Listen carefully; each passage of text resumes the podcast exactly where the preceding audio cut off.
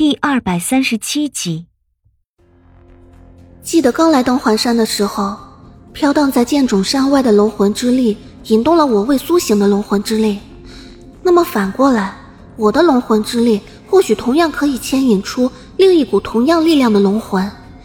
既然是这样，那便试一试。我或许有办法找到准确的路。你别着急，先等一等。楚月一脸不可置信的望着我，我将一股极为细小的鸿蒙之气沉入不死心中。唤醒了一点点的龙魂之力，我将这股龙魂之力驱散，化成一股金黄色的雾气，指尖轻轻一拨，那股极小的龙魂之力便如同一股青烟般飘了出来，在空洞的石室之间静静地飘散着。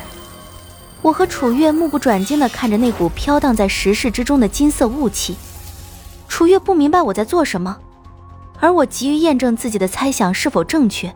也没有对他详细的说明，只让他静静的看着。很快，我就察觉到了一股奇异的波动，那股波动很强，连楚月也发现了。而飘在石室之中的雾气，也忽然之间像是受到了什么东西的吸引，正在缓缓的朝一个方向飘去，在我和楚月惊愕的目光中，飘进了一个石门之中。是这一条。我背着李化生。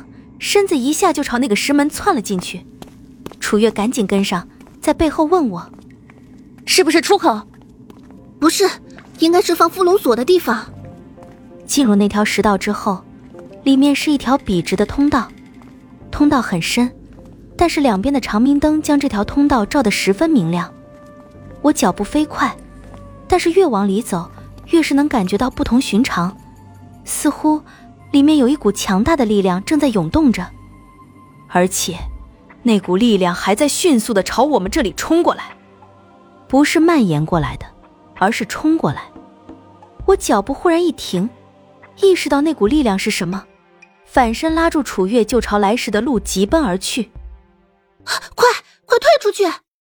然而已经晚了，只听到一阵震耳的龙吟之声。一股强大到无法抵挡的力量从通道之中急速的涌过来，狠狠的朝我和楚月刚刚转过去的后背上拍来。那一下像是有数万斤的力量拍在我们身上，我反应的速度从来没有这么快过。这股力量要是拍在身受重伤的李化生身上，或者是拍在楚月的身上，绝对不是他们可以承受得了的。情急之下，我立即将背上的李化生反过来，抱在胸前护住。同时，也把楚月拉过来抱在怀里。这一系列的动作刚一做完，那一股力量就结结实实的拍在了我的后背，几乎那一口鲜血还来不及喷出来，身体就被掀飞了起来，一路打着滚滚出去。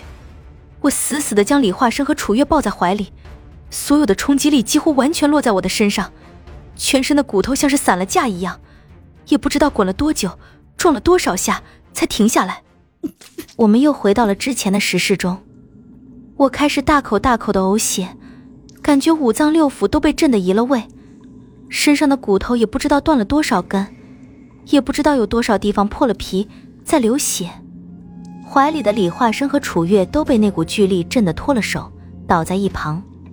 虽然是有我护着，但是楚月明显也受了不轻的伤，一个翻身跳起来，也开始不停的咳血。我身上的皮肉伤正在迅猛的修复，骨头的断裂没有皮肉修复快，但是浑身的疼痛都在急速的退去。楚月的身体本就带着伤，经这么一下，脸色愈发苍白起来。但好在有我护着，伤的并不是特别严重，只是没有我这么奇异的修复能力。他翻起身来之后，也到了李化生的身边，去查看李化生的情况。我虽然也很担心李化生。但是有楚月在，我也很放心。说句很无耻的话，刚刚我保护起李化生来，比保护楚月更加用心。所有的力量大半是我扛住的，一小半击中了楚月。李化生几乎没有受到那股力量的冲击。我更关心的是，袭击我们的那股力量是龙魂。在刚进入这间地宫石室的时候，李化生就模模糊糊的对我说过。这里面进来的人是陈世伯。当时情况危急，我并没有来得及考虑太多，但是现在这个情况让我不得不考虑这个。我看了看被楚月抱在怀里的李化生，问他李化生情况如何。楚月抬起头来看了我一眼，脸色十分苍白，透着一股疲惫和无力感。还好，没有碰到伤口。我的心并没有因为楚月说李化生没事而有丝毫的松懈感。我将所有的注意力都收回来，投入到那股击中我们的力量的通道里。这里才是最危险的所在。我看着那条通道，轻声对楚月说道：“带李化生退出去。”“什么？你要我怎么退？退到哪里都好，总之别在这里。”我已经隐隐的感觉到一股强大的龙魂之力正在缓缓的朝我们靠近。龙魂之力是不会自己移动的，一定有人驱使它才会移动。而这股朝我们移动过来的力量，比刚刚将我们拍出来的力量更加的强大，更加不可阻挡。楚月也许也感觉到了那股威胁，愣了一会儿之后，终于抱起李化生站了起来。然而，就在他准备撞大运一样选一条通道进去的时候，从我们滚出来的那条通道里传出来一道十分浑厚的声音：“这样你们都没死，命可真大。”低沉又浑厚的声音在通道石室之中带起一串串回音，经久不散。我浑身一个颤栗，完了，这下可走不掉了。回音逐渐暗淡下去，同时从那通道中传出来一阵细细的脚步声，声音越来越近，而在那通道之内，似乎有一阵十分迷蒙的光，那光是金色的，与寻常的光不同，是一种如同雾气一般的光。那种光随着脚步声逐渐向我们靠近。笔直的通道中看不见有任何人的影子，两排长明灯发出的幽暗灯光逐渐被那飘动的金光掩盖去了。金色的雾气在笔直的通道尽头一点一点的蔓延过来。我转头对身后的楚月大吼：“你还愣在这里做什么？等死吗？快带李化生走！”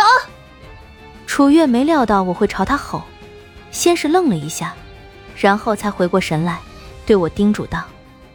你自己小心。他抱着李化生，抬脚就朝一个通道里跑过去。